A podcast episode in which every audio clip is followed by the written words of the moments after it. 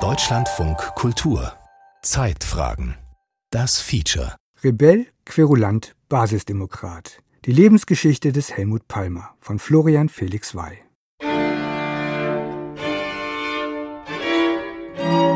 Helmut Palmer 7242. In den Großstädten kommt man ohne Partei nicht weiter, aber schon sagen wir mal, so 20.000 Einwohnern abwärts spielt die Partei eine ganz untergeordnete Rolle. Karl Friedrich Binder 9970. Ich habe jetzt keine Statistik da, aber die Zahl ist riesengroß. Je kleiner die Gemeinde ist, umso sicherer ist es, dass der Bürgermeister in keiner Partei ist. Wir sind mit dem Halmer da. Durch diese hohle Gasse muss er kommen. Es führt kein anderer Weg aufs Rathaus. Da ist so viel an Quellen da, dass das nur eine Frage der Zeit sein musste, bis sich damit jemand beschäftigt. Das ist doch der übelste Wahlsieg, den es je gegeben hat. Steht euch vor der Schwindel. Der Schwindel beginnt schon wieder. Der ist noch nicht fertig. Der ist noch nicht einmal vom Rathaus da oben. Dann geht der Schwindel schon von neuem los. Jetzt war ich da natürlich recht rasch, indem ich da, glaube ich, fünf Jahre nach seinem Tod bereits angefangen habe. Für Historiker ist das sehr früh. Jan Knauer, Historiker. Heute in Münster lebend, aufgewachsen im Remstal nahe Stuttgart, genau wie das Objekt seiner Neugier. Helmut Palmer. 1930 bis 2004. Dessen letzter Briefkopf trug die Berufsangabe Pomologe und Bürgerrechtler. Was ein Pomologe ist, klärt sich gleich. Mit rund 300 bestrittenen Wahlkämpfen in Baden-Württemberg war Helmut Palmer ein berühmter Serienbürgermeisterkandidat.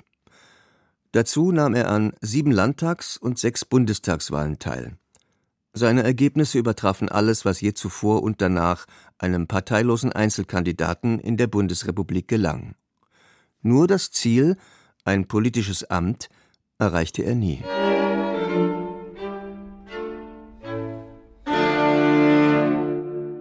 Ein Hecht muss in den müden Karpfenteich. Die Geschichte des Helmut Palmer. Palmer hat immer einen sehr hohen Unterhaltungswert gehabt. Hans-Peter Biege, bis zu seiner Pensionierung Kulturdezernent in einer schwäbischen Kleinstadt, erinnert sich. Manchmal gab es schon ein bisschen Grummel und mal ein Buhrufen, wenn er mal gerade wieder jemanden beleidigt hat oder zu hart hingelangt hat. Aber es war immer lustig. Man muss sich das so vorstellen wie eine Ein-Mann-Heute-Show. Herr Vorsitzender, meine mehr oder weniger verehrten Mitkandidaten, hochverehrtes Publikum, verehrte Gegner, liebe bedauernswerte Manipulierte. Er war absolut herausstechend, weil eben sonst niemand anderes das so gemacht hat. Es gab keinen anderen, der ständig irgendwie Dauerkandidat war. Es gab keinen anderen, der so viel Energie seines Lebens da reingesteckt hat, obwohl das ja gar nicht seine Profession war. Seine Profession war die Pomologie, der Obstbau und als Brotberuf der Obstverkauf auf süddeutschen Märkten.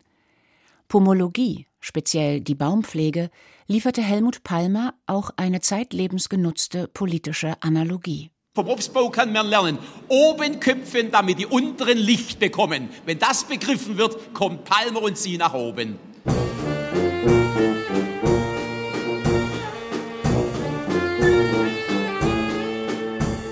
Ich habe ja bei der Lokalzeitung gearbeitet und da war Palmer lange Zeit ein sehr guter Anzeigenkunde. Indem er wöchentlich, in Wahlkampfzeiten auch mehrmals die Woche, Mischtexte aus Politik und Warenanpreisung veröffentlichte, wie hier vor der Bundestagswahl 1987. Achtung, Verbraucher! Meine Einmachaktion zum Erzeugerpreis ohne Verdienst wird im Rahmen des Bundestagswahlkampfes weitergeführt. Während Beamte die Landwirtschaft schikanieren und behindern, kämpft ein Mann für sie landesweit. Ohne mich würden nachweisbar Tausende von Zentnern württembergischer, speziell Remstäler Erzeugnisse nicht verkauft. Ich habe zum Beispiel die Träublesfront unter schwierigsten Bedingungen aufrechterhalten. Vor allem, das weiß ich jederzeit nach, werde ich von den Frömmlern und von den überzeugten CDU-Wählern immer wieder über die Ohren gehauen. Heute stelle ich den unglaublichen Bohnenbetrug aus Großhebbach mit dem Rahmen des Erzeugers in mein Schaufenster. Das ist doch toll, wenn die Leute nicht nur Todesanzeigen lesen, sondern wenn sie Anzeigen lesen, wo sie auch noch darüber nachdenken müssen. Als ich nach Tübingen gezogen bin, habe ich bei Freunden übernachtet und die haben mich schon damals darauf hingewiesen, dass in der Zeitung diese interessanten Wochenmarktanzeigen von Herrn Palmer kommen, immer mit politischen Kommentaren gespickt und haben mich eben schon darauf hingewiesen, dass Palmer sozusagen etwas ist, was man in Tübingen kennen muss und wo man mal hin muss. Am Sonntag, 31.08., großes Williams-Christ-Birnefest. Alles im Rahmen der Bundestagskandidatur. Es gibt Schnäpse kostenlos mit und ohne Glas, je nach Intelligenzgrad und Begriffsstutzigkeit. In Tübingen, wohin Ulrike Pfeil 1971 zum Studium ging und ihr Berufsleben als Journalistin verbrachte, war Palmer wie in anderen württembergischen Städten und Gemeinden jahrzehntelang eine prägende Figur. Für die Bevölkerung wie für die Medien. Ich hatte im Rathaus in Stuttgart zu tun, also beruflich, und da stand ein Mann und hatte ein Schild um den Hals mit einer Krakelschrift beschrieben. Und es erinnerte mich automatisch, ich weiß nicht, wieso diese Assoziation kam, eigentlich an die Plakate, die man Juden umgehängt hatte. Das ist eine merkwürdige Assoziation, aber das war meine Assoziation. Tina Fuchs, Redakteurin im SWR Fernsehen. Von ihr stammt der einzige längere Film über Helmut Palmer – Ihm sind auch einige Originaltöne entnommen. Und ich schaute mir das Schild an, da standen politische Parolen drauf. Helmut Palmer lächelte mir freundlich zu, weil er offenbar begeistert war, dass jemand sich für ihn interessierte. Und dann ging ich zurück in die Redaktion und sagte, hört mal, was ich da erlebt habe. Und dann sagten die, ja, weißt du denn nicht, das war der Helmut Palmer. Das war meine erste Begegnung. Die um die Jahrtausendwende stattfand, als der Politikrebell schon ergraut und krank war – mitnichten aber in seiner lebenslangen Einmischung und Aufmischung nachgelassen hatte, in einer widersprüchlichen, die Menschen aber faszinierenden Mischung aus Volkstümlichkeit und Volkserzieher. Tina Fuchs Assoziation zum umgehängten Schild war dabei gar nicht so merkwürdig, denn Helmut Palmer operierte zeitlebens mit Anspielungen auf die Nazi-Jahre. Aus nachvollziehbaren Gründen. 1930 als Sohn eines jüdischen Vaters geboren noch dazu unehrlich, wurde er als Jugendlicher drangsaliert und schikaniert. Antisemitische Schmähungen verfolgten ihn bis an sein Lebensende. Ausgangslage. Wer sich nicht wehrt, lebt verkehrt. Denn Nazi-Vorwürfe an Politik und Justiz gehörten zum Standardrepertoire seiner politischen Rede. Historiker Jan Knauer die Wendehälse, also die große deutsche Wendung. Erst waren wir noch glühender Nationalsozialist und plötzlich wird ab äh, Frühjahr 45 die Kirchen wieder voll. Da meinte er, dann haben sie beim Hakenkreuz die Haken weggemacht, dann blieb das Kreuz. So einfach war das. Also das hat er in seinem Dorf gesehen, das hat er in seinem ganzen Land gesehen, das hat er in der ganzen Bundesrepublik gesehen. Und als Opfer und Geschädigter dieser Nazizeit, das blieb ihm erhalten.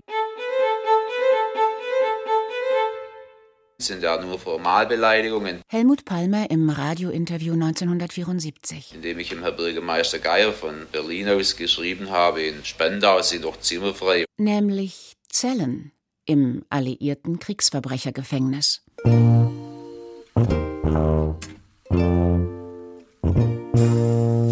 dem Herrn Landwirtschaftsminister Leibfried geschrieben habe, als er sich den vierten Titel zulegte, Minister für Weinbau. Das habe ich als lächerlich empfunden. Und dann habe ich ihm geschrieben, er soll doch seinen Titel vollständig führen und solle sich benennen Minister für Landwirtschaft, Ernährung, Forsten, Weinbau, Blut und Boden. Das war wieder ein Grund zu diesem riesigen Palmenprozess, in dem mir so übel zugesetzt wurden, in dem man versucht hatte, mich als Irren in eine Irrenanstalt einzuweisen. Er hat das Landwirtschaftsministerium Baden-Württemberg angegriffen. Heute wissen wir ganz genau, dass da zig hohe Beamte genau in dem Ministerium waren, die genau vorher auch in solchen Positionen waren. Also der Fakt, dass sie Parteimitglieder waren, ist belegbar heute. Er ist ein Mann, den man nicht vergisst, wenn man ihn mal erlebt hat. Der ist wirklich außergewöhnlich und wenn man dann ein bisschen genauer hingeschaut hat, hat man auch gesehen, dass so seine wilde Art und sein Auftreten eigentlich ein großer Kampf gegen Ungerechtigkeit war und auch aus einer ganz großen Sensibilität herauskam, aus einer tiefen Verletztheit, die sicherlich auch mit seiner Jugend zu tun hat. Und die ihn zum permanenten Widerspruch getrieben hat.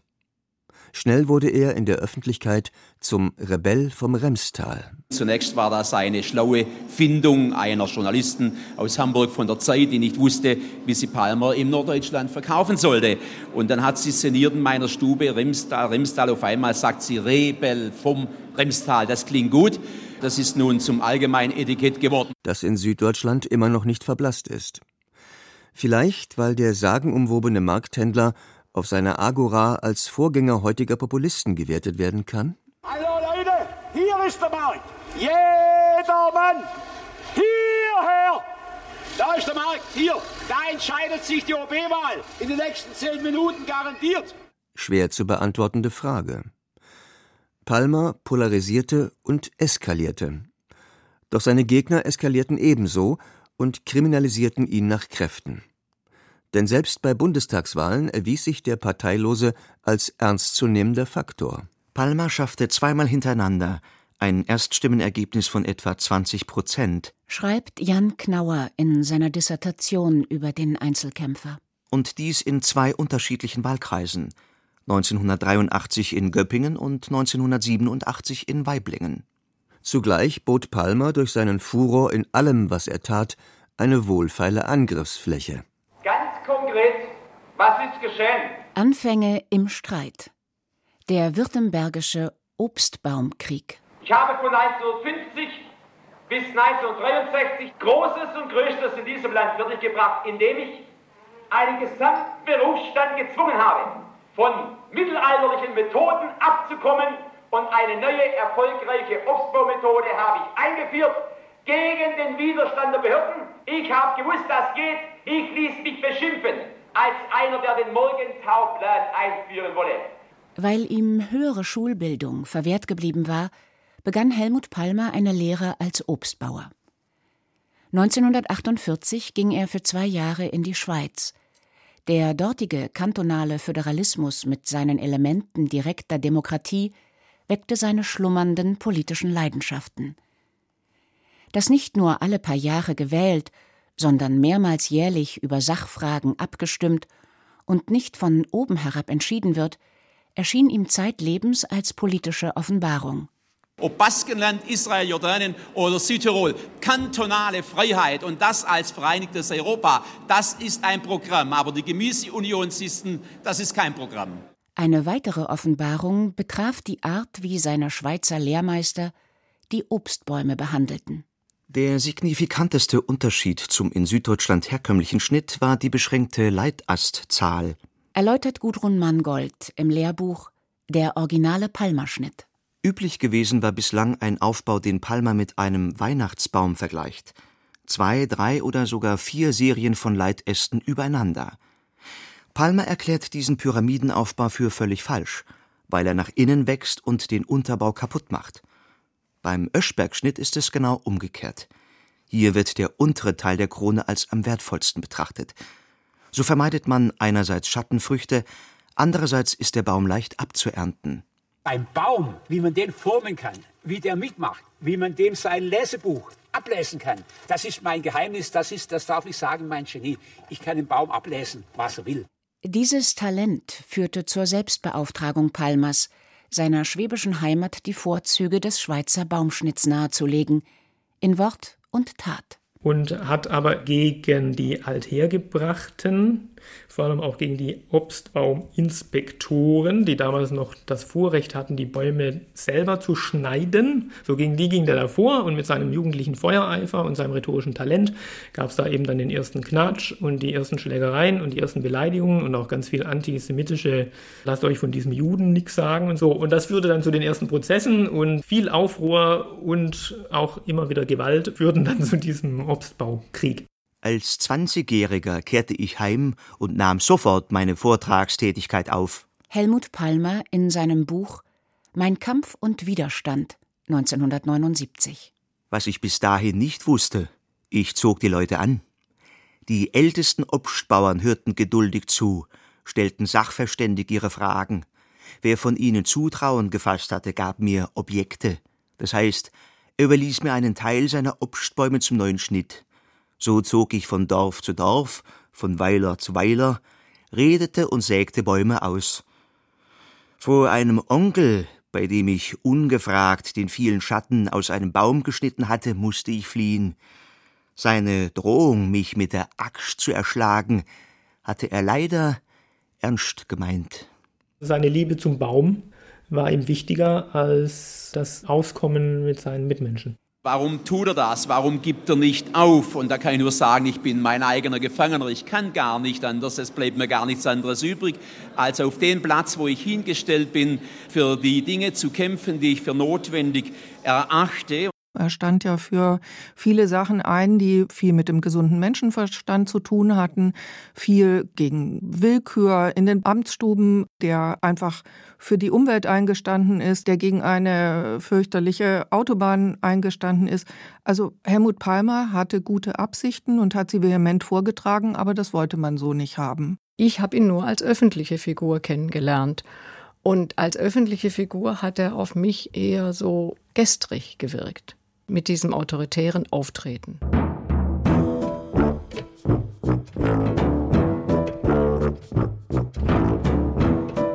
Das Leitmotiv. Kommunikation als Ruhestörung und Rechthaberei. Er war polemisch, er war auch witzig, er hatte so seine Sprüche drauf. Das hat man gerne gehört. Aber er hat auch manchmal seine Kunden nicht sehr freundlich behandelt. Kommt eine Frau da an und will, ich weiß nicht mehr was, Birnen kaufen. Nicht? Und hält ihm eine Plastiktüte hin, in die er diese Birnen und dann, dann schreit er sehr, geh heim, hol ein Grette, du kriegst von mir nix. Also ein Grette ist ein Korb, geh nach Hause, hol dir einen Korb, du kriegst von mir nix. Ich nehme kein Plastikzeug. Ich habe da auch erlebt, dass ältere Frauen mit Tränen in den Augen von seinem Stand wieder weggingen. Und das hat mich dann dazu bewogen, nicht mehr hinzugehen. Mir war das zu männlich chauvinistisch.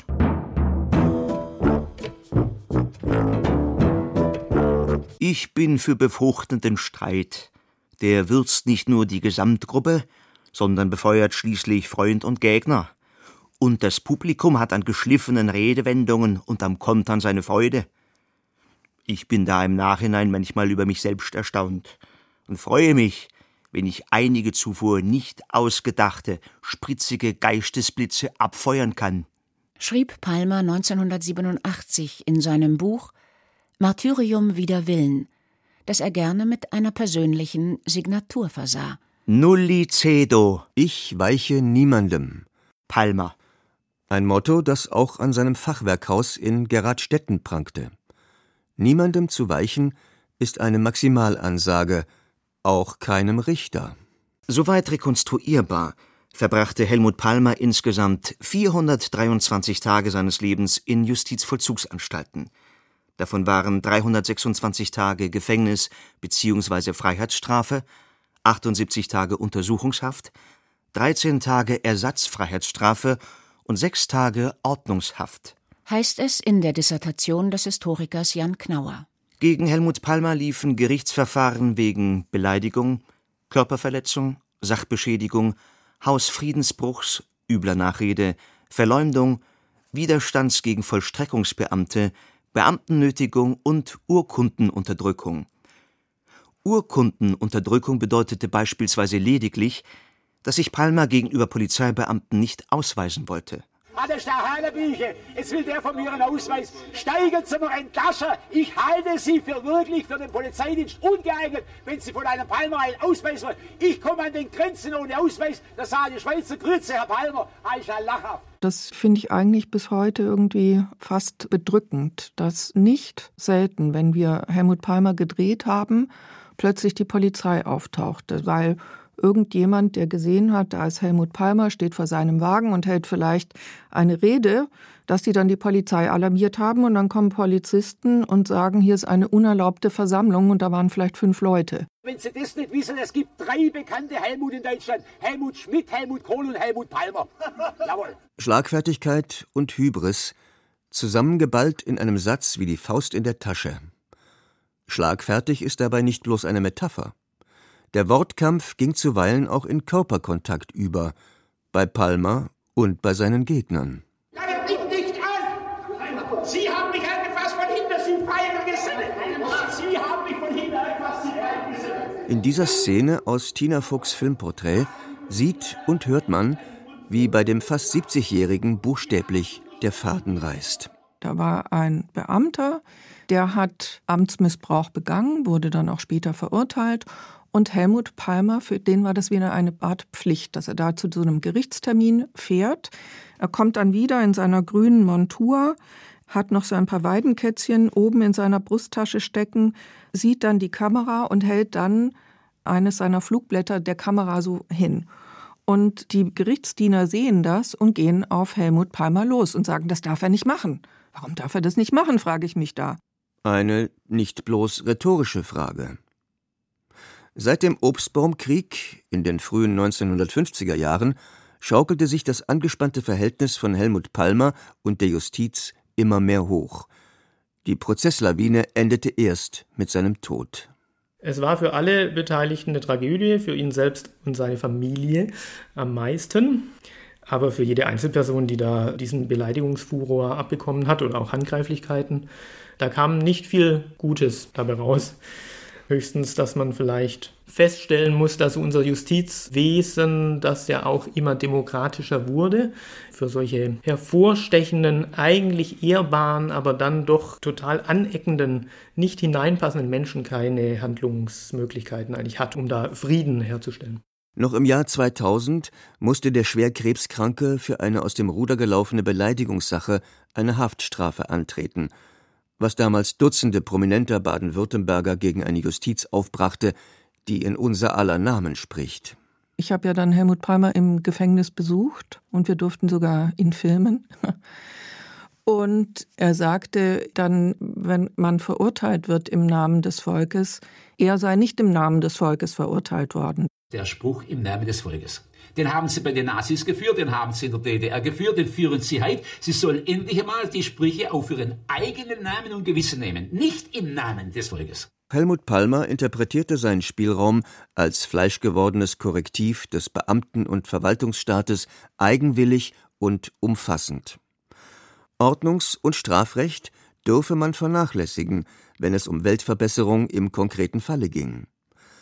Hans-Peter Biege schildert nur einen von vielen. Zwischen Reutlingen und Metzingen war eine Kurve, die ziemlich scharf war und da sind regelmäßig Leute rausgeflogen und regelmäßig an einen Baum, der da stand. Das hat er auch immer wieder angeprangert und passiert ist nichts. Und dann kündigt er eines Mittwochs in der Zeitung an, am Samstag nach dem Markt wird der Palmer diesen Baum, der schon so viele Leben gekostet hat, eigenhändig umsägen. Ich erwarte, dass viele Leute dazukommen. Am nächsten Mittwoch stand dann drin, die Faulenzer von der Polizei müssen früher aufstehen, weil der Palmer hat natürlich gewusst, dass die auf ihn warten. Drum habe ich schon morgens um 5 Uhr den Baum abgesägt. Fast am Ziel, aber nur fast. Die Sache mit Schwäbisch Hall. Wen die Gemeinschaft wählt, der hat so viel Macht für acht Jahre lang, dass er ähnlich einem König in der Gemeinde regieren kann. Und der große baden-württembergische Politikwissenschaftler Hans-Georg Wehling hat davon geschrieben, dass das eigentlich bis an die Grenzen des demokratisch Zumutbaren geht, was wir da so in der süddeutschen Ratsverfassung haben. Und im Fall meiner Wahl würde die Innenstadt gespürt für diese Stinggesen. Es ist doch einfach idiotisch, dass man wegen einem Bärle Strimpf und Pack Zigarette eine halbe Stunde in der Stadt rumfahrt, bis man einen Parkplatz findet. Und abends hängt sich die Allmachtstriebel an Trippendichtgeräten, während die nur tagsüber gelaufen. Also die Gemeinschaft wählt einen Anführer, der in allem im Vorteil ist. Der hat die ganze Verwaltung hinter sich, der weiß über jeden Antrag und jedes Vorhaben und alles, was in der Stadt geschieht, viel früher und viel besser Bescheid als jeder andere Gemeinderat. Und er hat sehr, sehr viele Befugnisse und die süddeutschen Gemeinden sind damit auch sehr gut gefahren, weil die Bürgerinnen und Bürger fast immer sehr weise gewählt haben. Einmal aber wurde ihre Weisheit vom Parteienstaat nicht nur sanft, sondern deutlich gelenkt. In Schwäbisch Hall 1973-74. Die Fakten sind schnell erzählt. Helmut Palmer erhielt als parteiloser Oberbürgermeisterkandidat im ersten Wahlgang mit 40,74 Prozent die meisten Stimmen. Da niemand die absolute Mehrheit erreicht hatte, wäre er mit diesem Ergebnis im zweiten Wahlgang zum Oberbürgermeister geworden. Wenn sich nicht die unterlegenen Kandidaten von CDU und SPD zugunsten eines dritten, ebenfalls parteilosen, aber ihnen näherstehenden Alternativkandidaten zurückgezogen hätten. Palmer legte sogar noch auf 41,43 Prozent zu, doch die Leihstimmen aus dem CDU- und SPD-Reservoir halfen dem Konkurrenten. Helmut Palmer 7242, Karl Friedrich Binder 9970. Palmer sprach von einem gestohlenen Wahlsieg. In Wahrheit hatten nur genau jene Machterhaltungsmechanismen der alten Bundesrepublik gegriffen, die der Außenseiter zu heftig und zu erfolgreich attackierte. Also gestohlen haben sie so natürlich nichts, aber es ist schon erstaunlich, dass Leute, die sich vorher noch Spinnefeind waren, dann plötzlich sagen, ja gut, aber vor diesem Satan müssen wir jetzt aber all unsere Parteiklinches und so zurückstellen und für das Gemeinwohl jetzt auf einen Kandidaten, den wir gerade noch bis aufs Messer bekämpft haben, plötzlich äh, stimmen lassen. Weil er als Verwaltungsbeamter dem Establishment angehörte.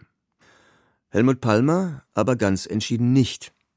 Als jener Rebell vom Remstal piesagte er danach zwei Jahrzehnte lang die etablierte Politik – Ihm kam dabei zugute, dass die Süddeutsche Ratsverfassung, das baden-württembergische Regelwerk für Kommunal- und Bürgermeisterwahlen, dass die Süddeutsche Ratsverfassung Kandidaturen von jedermann zulässt. Mit einer zusätzlichen Besonderheit, die Helmut Palmers serielle Wahlkämpfe überhaupt erst ins Rollen gebracht hatte. Bereits 1957 entdeckte Palmer sein Talent als Wahlkämpfer. Einwohner überredeten ihn anlässlich eines Schnittkurses im kleinen Weiler Hofen im Landkreis Ludwigsburg als Bürgermeister zu kandidieren. Obwohl er nicht einmal auf den Stimmzetteln stand, holte er trotzdem gegen zwei Mitbewerber 50 von 224 Stimmen, was 22,3 Prozent entsprach. Jeder kann seinen Wunschkandidaten handschriftlich notieren. Das Votum gilt, und dies kam bei Palmer nicht nur einmal vor. Ulrike Pfeil erinnert sich. Das war in Dusslingen 1987. Da trat Palmer nicht an und hat trotzdem über 30 Prozent der Stimmen bekommen. Das war natürlich eine Sensation. Da ging es dann nicht um den gewählten Bürgermeister, sondern es ging hinterher darum, wieso hat Palmer so viele Stimmen bekommen. Er war der Self-Made Man. Er war der Schaffer und der Wuhler, wie man im Schwäbischen sagt, also der einen ungeheuren Antrieb hat, unentwegt irgendetwas zu tun, meistens was Gutes. Und viele von den Handwerkern, von den Kleinunternehmern fühlten da, das ist einer aus unserem Schrot und Korn.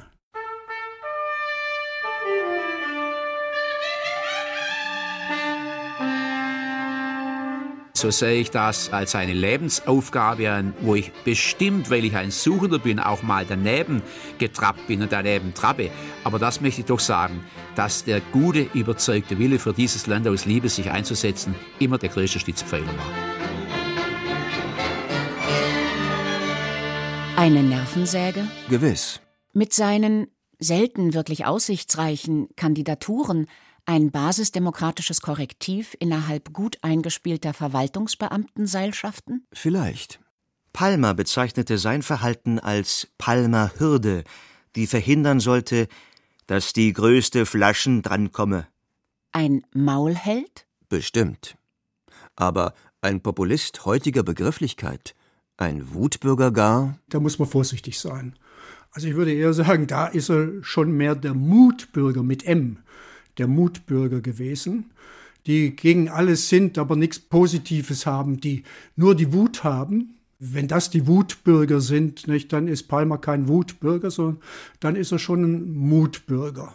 Er war einfach ein Mensch, wie man sie ganz selten heute noch findet und erlebt. Und eigentlich ist es ein Mensch, der einem auch fehlt. Ich danke Ihnen für den Besuch im Studio. Ich wünsche Ihnen von Herzen alles Gute und sage dazu, wenn Sie ein bisschen ruhiger und friedlicher werden und öfter feiern, vielleicht wie heute Abend bei Ihrem Geburtstag, dann. Temperament lässt von selber nach. So Seid froh, dass ich so bin. Und er war, wie er war. und zeugte einen Sohn, der ist, wie er ist. Am Ende, vom Tode gezeichnet, ein ergreifendes Wort. Ich möchte auch sagen, dass ich in meinem Leben nicht verbittert bin, sondern danke Gott, wenn er dich presst und danke, wenn er dich entlässt. Dankeschön.